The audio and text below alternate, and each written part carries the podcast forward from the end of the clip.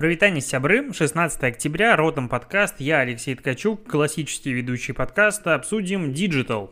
И начнем обсуждение Digital, даже не с Digital, да все-таки с Digital. Короче, обсудим Lace. Как они обосрались, по-другому я сказать не могу. Я, в принципе, ну, так как рынок достаточно узкий, тесный, все такие слова говорить как бы некрасиво, но в случае, когда бренд берет свою большую рекламную кампанию – блогера и не проверяет его историю, ну, это обосраться. По-другому не могу сказать. Короче, контекст истории.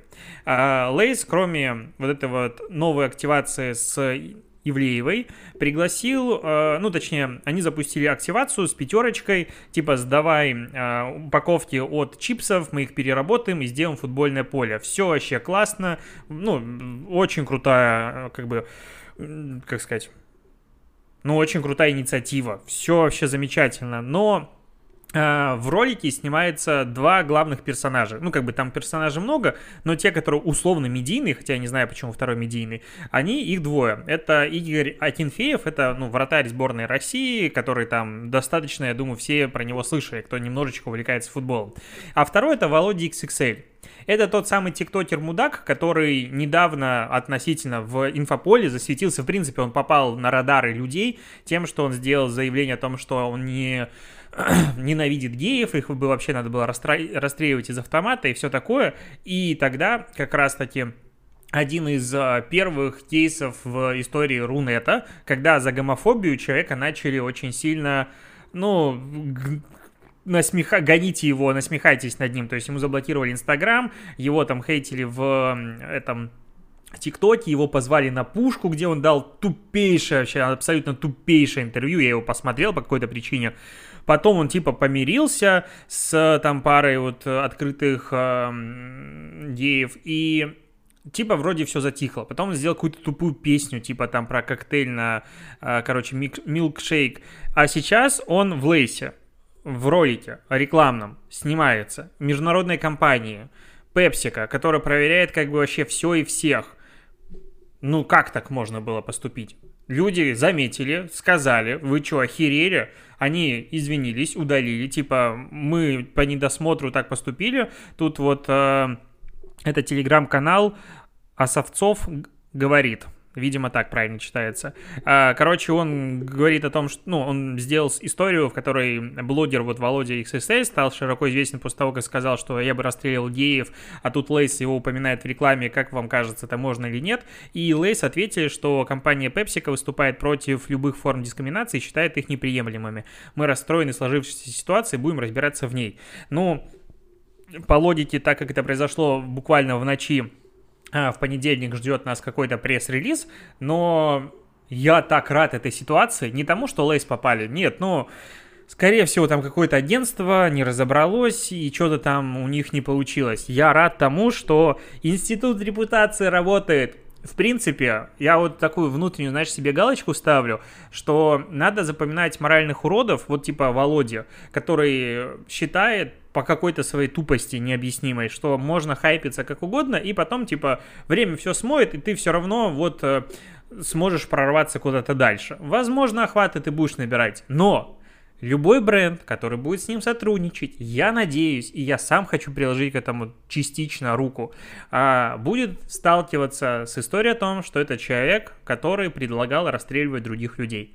Все, это как бы черная метка, знаешь, такой как user experience, короче, кейс, который другим людям должен показать, что не надо быть мудаком публично. Если ты мудак, так не показывай это хотя бы другим людям. И, короче, вот эта вот история, на мой взгляд, она ну, по получается, она еще на телеке, то есть эта реклама дорогая, ее прям сняли, это дорогой продакшн, то есть там влет не просто пост из Инстаграма удалить, это, ну, ставит под сомнение, в принципе, всю эту активацию, потому что по телеку будут они показывать это или нет.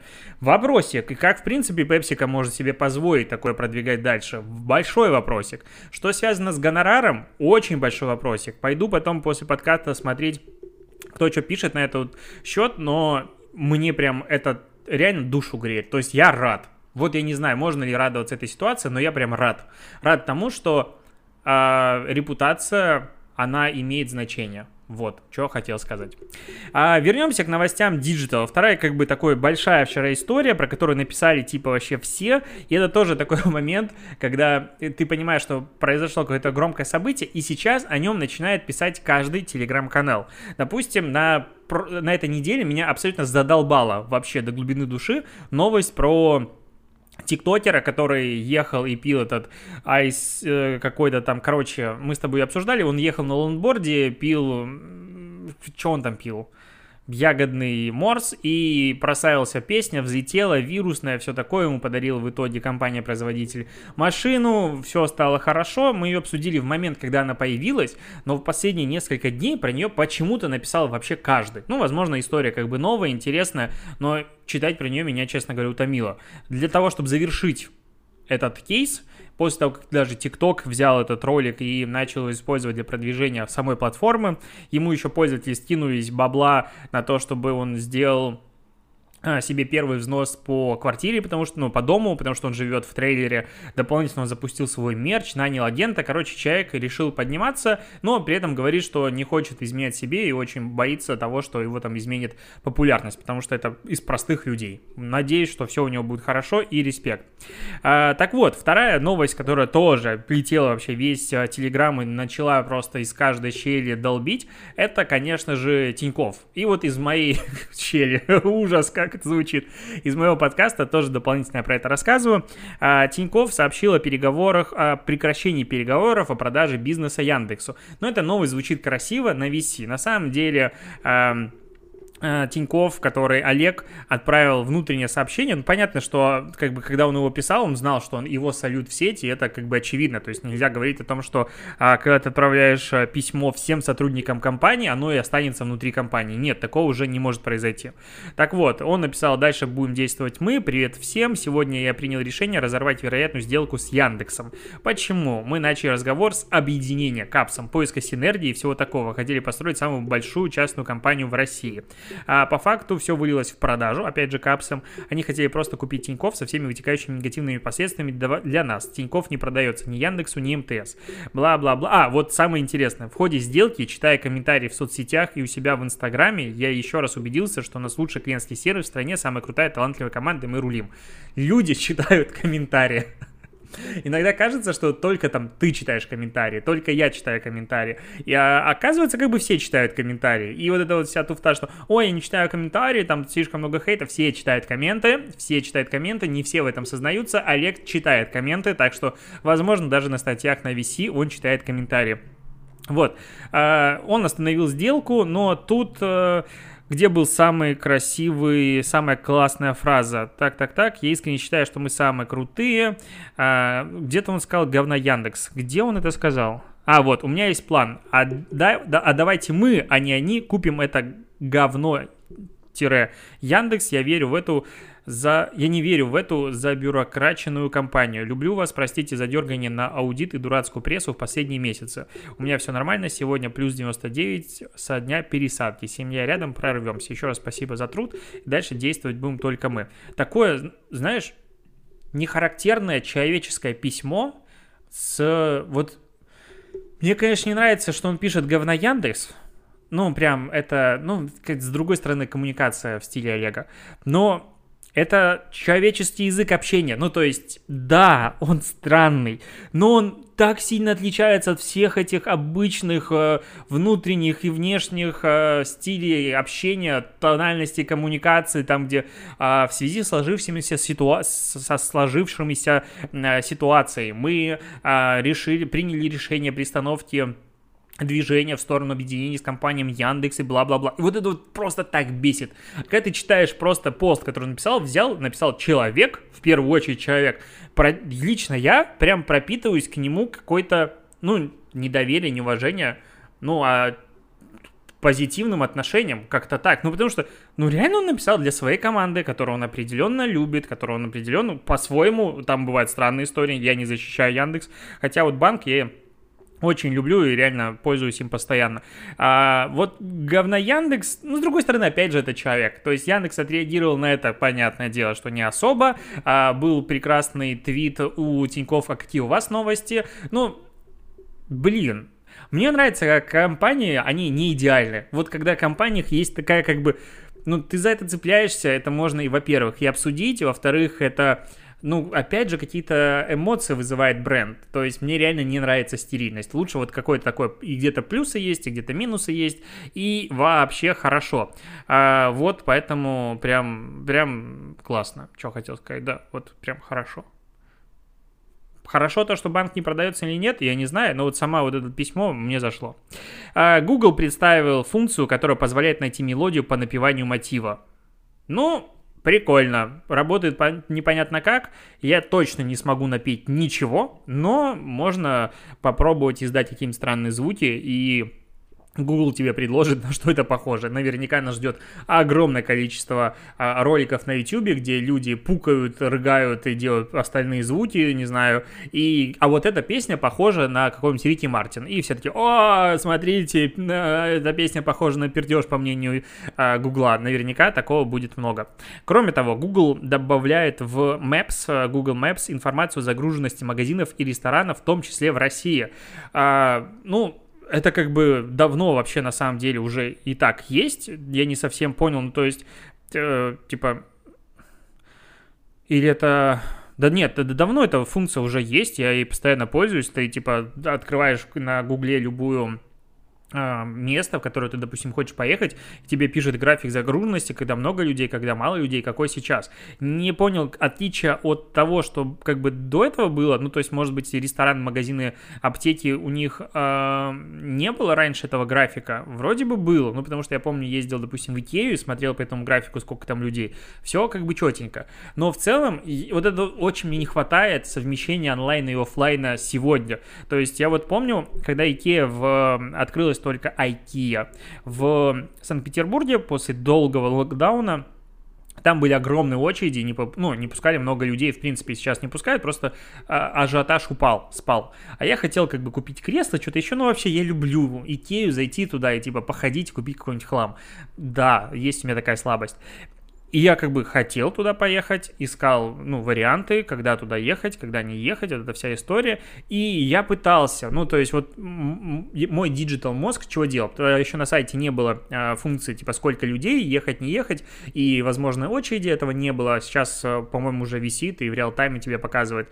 А я смотрел сторис, которые выкладывают люди по хэштегу геометки, соответственно, все, которые там есть. Смотрел, сколько там людей, и пытался понять, можно ехать или нет очень не хватает возможности просто тыкнуть в какое-нибудь место и посмотреть, что там происходит в сторисах людей. Прям капец как не хватает вот это лично мне штуки. То есть, если бы вот просто представить, что Инстаграм ставил бы авто э, геопозицию локацию, на, в каждую историю, которую выкладывал, делал бы карту, в которой ты можешь тыкнуть просто в рандомное место и посмотреть, что вокруг происходит, что люди снимали за последнее время. Это вообще был бы космический сервис. Я не знаю, насколько он технически сложен, но раньше такая штука была а, у ну, у Инстаграм, пока они не закрыли эту опишку, и была куча сервисов, в которых ты просто берешь геолокацию, нажимаешь, тебе показывают свежие посты, новые посты, э, долгие, ну, посты, которые давно были, а, там лучшие, и вся эта история, и на карте это было именно, то есть не вот заходишь в какую-то геометку, а ты просто открываешь карту и как бы смотришь. Вообще кайф. Я помню, тогда делал репортажи, типа там открытие что-то динозавров э, какого-то там парка в Минске было, я себе сидел. А Native просто раньше назывался native.by, я пытался его делать как бы условным клоном а, T-Journal, но только в Беларуси, и это было лет пять с половиной назад, короче, давно это было я хотел сделать такую штуку и делал как бы репортажи. И очень прикольно было, такая формата журналистика удаленная. М-м, очень хочу, чтобы такое было со сторисами. Мне кажется, вообще будет зашибенная класс- классная вещь.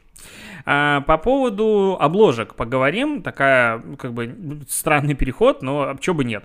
А, Эль, журнал а, российский выпустил обложку, на которой лежит а, модель обнаженная Эшли Грэм со своим ребенком, ну, почти новорожденным. То есть это одна из фотографий после родов uh, у нее сделана. И она модель uh, плюс сайз. Так, наверное, правильно говорить. И реально уже внутренне прям испытываю много ограничений, как можно говорить. Ну, модель плюс сайз, по-моему, так говорят. Uh, сначала был скандал из-за того, ну, внутренний, как скандал, давай так, в Telegram энное количество каналов удивлялись тому, что, типа, эта фотография настоящая, сделана в Америке, по-моему, которая пошла в, в альбом, она была не, отфашо... не отфотошопленная, а в России ее немножечко прифотошопили, типа, смотрите, убрали там растяжки и все остальное. На мой взгляд, никакой разницы, ее просто высветлили, добавили чуть-чуть обработки обычной, классической. Ничего там не замазывали, как есть, так есть. Фотография по-прежнему клевая. Но в продажу этот журнал журнал пошел уже со вкладышем, на котором а, большая часть фотографии, то есть вот L сверху написано, есть лицо а, модели ее ребенка, а снизу процентов 60, ну вот, обложки, а, вставка, белый лист, на котором схематично изображено как бы м- такой как будто от руки нарисовано, обведено контуры тела. Соответственно, ты как бы понимаешь, что там находится, но как бы все не видно. И все начали говорить, вот, вы засали, вы побоялись, цензура, как это вообще можно, и это как бы неправильно, и какая-то хрень, типа, ну, такое вот все пошло, а оказывается, что просто Эль пояснил, что они с юристами посовещались, и им юристы, а юристы всегда вообще заворачивают любые хорошие идеи, это надо понимать, этот отдельный класс людей, а им посоветовали, сделали фальш-обложку, потому что это связано с российским законодательством о размещении полностью обнаженного человека на обложке. То есть даже если посыл обложки важный социальный, это называется обнаженка, рассказала она, поэтому они сделали такую вещь. Ну, окей, но журнал Эль почему-то хейтит, я не понимаю почему. Вторая новость, которая тоже не понимаю почему, россияне бронируют зарубежные путешествия на Новый год.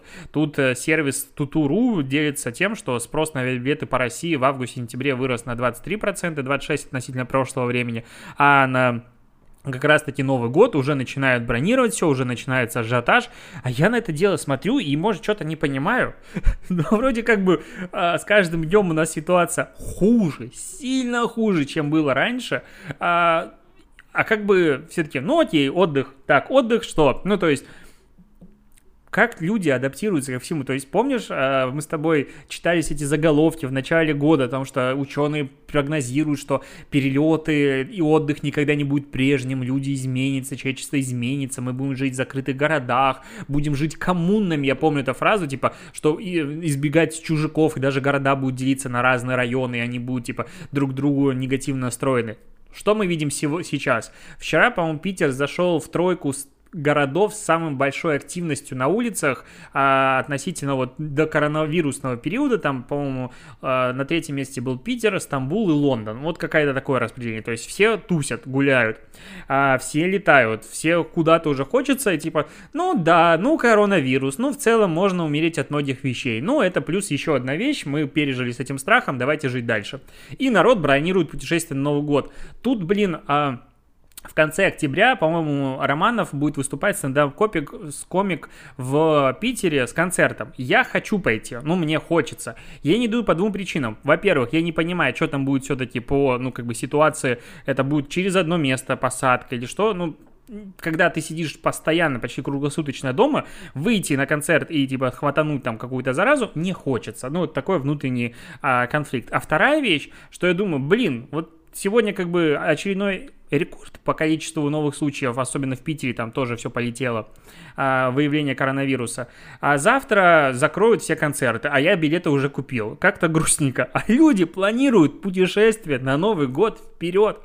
Это надо быть настолько самоуверенными или оптимистами, я прям не знаю. То есть реально через месяц все могут закрыть, лечь, а, потому что будет какое-нибудь стремительное распространение, вообще жесть. И мы подходим к сезону этого гриппа, и мы только сейчас, может быть, поймем, насколько он страшен, фиг знает, что произойдет. А люди тратят деньги, которых как бы и так во время пандемии нет, потому что все исследования, я про них особо просто не говорю сейчас в подкасте, что нагнетать ситуацию, что там куча-куча народа становится, начинает зарабатывать меньше, сильно меньше, бедных у нас растет количество, во всем мире там из-за пандемии на 100-150 миллионов человек выросло количество людей за гранью нищеты, и ты на это смотришь и думаешь, ну, как бы, да, окей.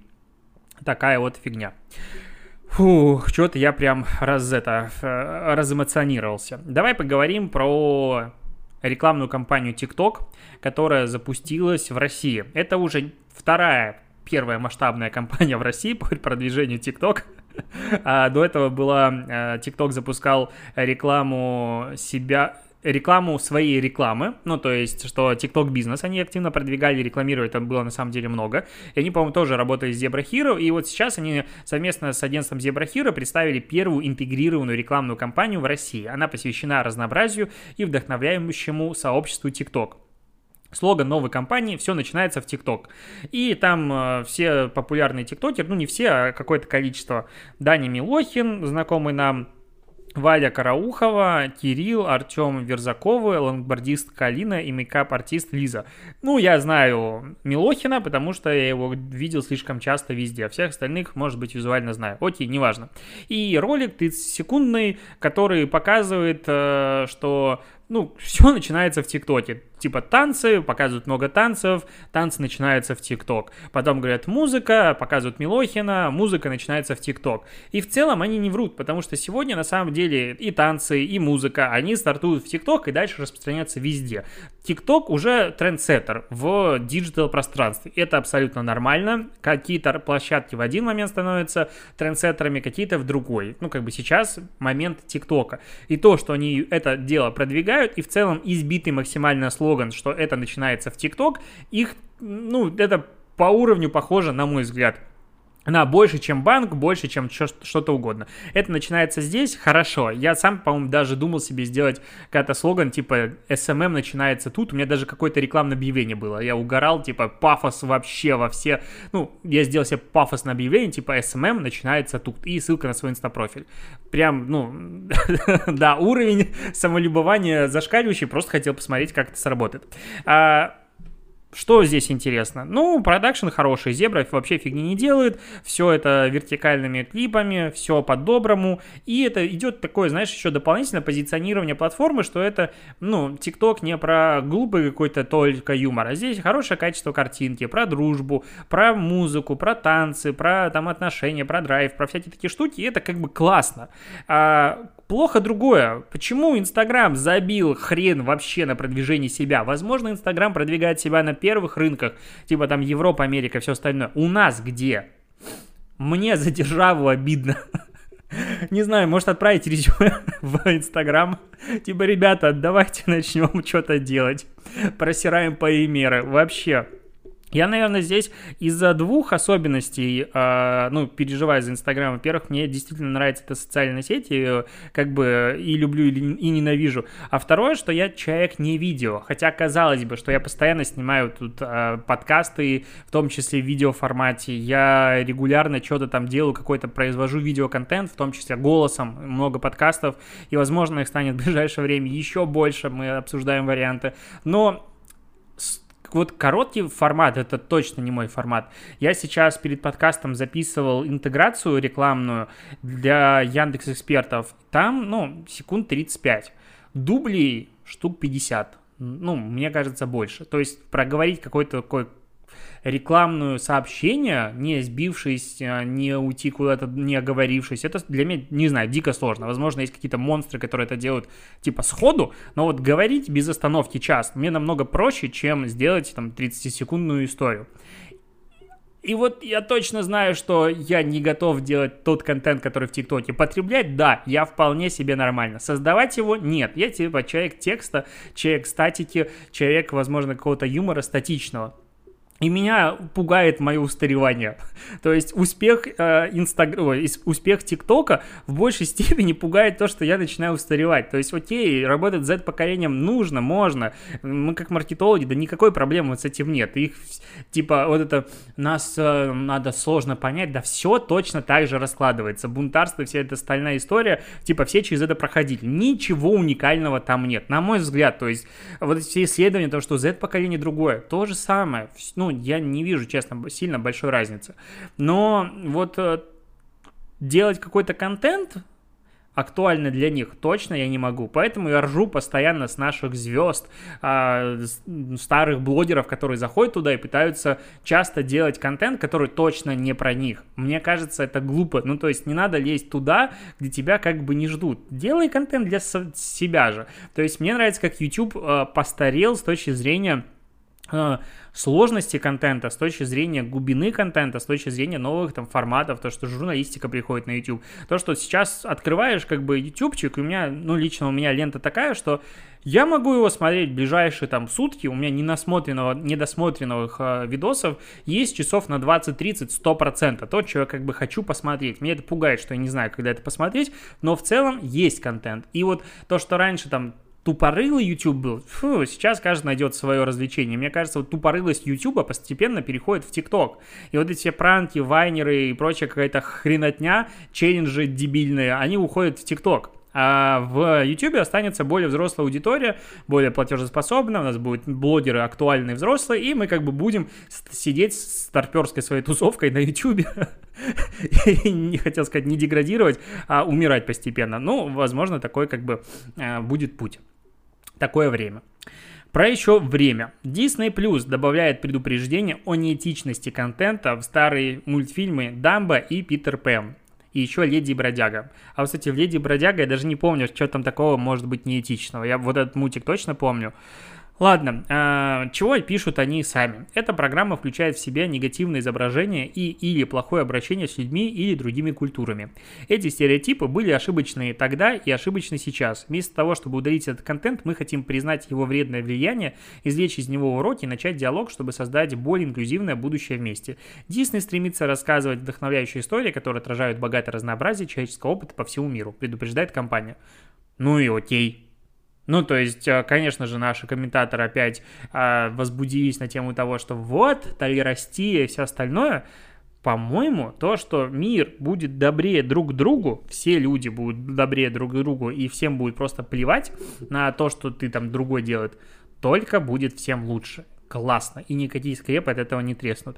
То, что раньше выпускался контент, на самом деле, а, немножечко ну, для той эпохи нормальной, для нашей эпохи не совсем нормальной, не вижу здесь никакой проблемы ставить дисклеймер. Вот если бы удаляли либо редактировали этот контент, меня бы это, честно говоря, тогда волновало. Если просто сказать, типа, да, тогда мы ошибались, и э, какие-нибудь мультфильмы про негритят и все остальное были не совсем корректны, и там, э, ну, если начать смотреть реально с современным, как бы продвинутым взглядом на контент, который производился в 40-е, 50-е годы или раньше, или чуть позже, то там есть вопросики. Ставить об этом дисклеймер нормально, потому что дети все впитывают. Удалять ненормально. Я считаю, что это абсолютно адекватное решение и ну, прямо его поддерживаю. Вот такая мысль. На этом буду я заканчивать подкаст. Почему? Потому что у тебя есть еще один подкаст на сегодня послушать. Э, вышел полусладкий подкаст. Да, мы его немножечко долго монтировали, потому что как-то разговор у нас шел вообще о чем угодно. В итоге в, в новом выпуске полусадкого подкаста мы обсудили, опять же, токсичность немножечко комьюнити на обновление ИВК, Избера. Обсудили, как мы запускали Mave, а, наш проект Digital, ну, платформу для подкастеров, и рейтинг, а, как он заработал, с какими сложностями мы столкнулись при запуске. Короче, делимся опытом. Ну и немножечко обсуждаем про а, 30-летие. Почему-то сейчас. На этом все. Рекомендую послушать. А, полусладкий подкаст, я думаю, ты справишься с поиском самостоятельно. На YouTube по-прежнему видеоверсии нет. Есть только на аудиоплатформах, потому что мы много монтируем, и тогда это будет очень много геморроя с именно ви- видосиками. Но в целом, вот, э, иди, слушай. Пока. Пока.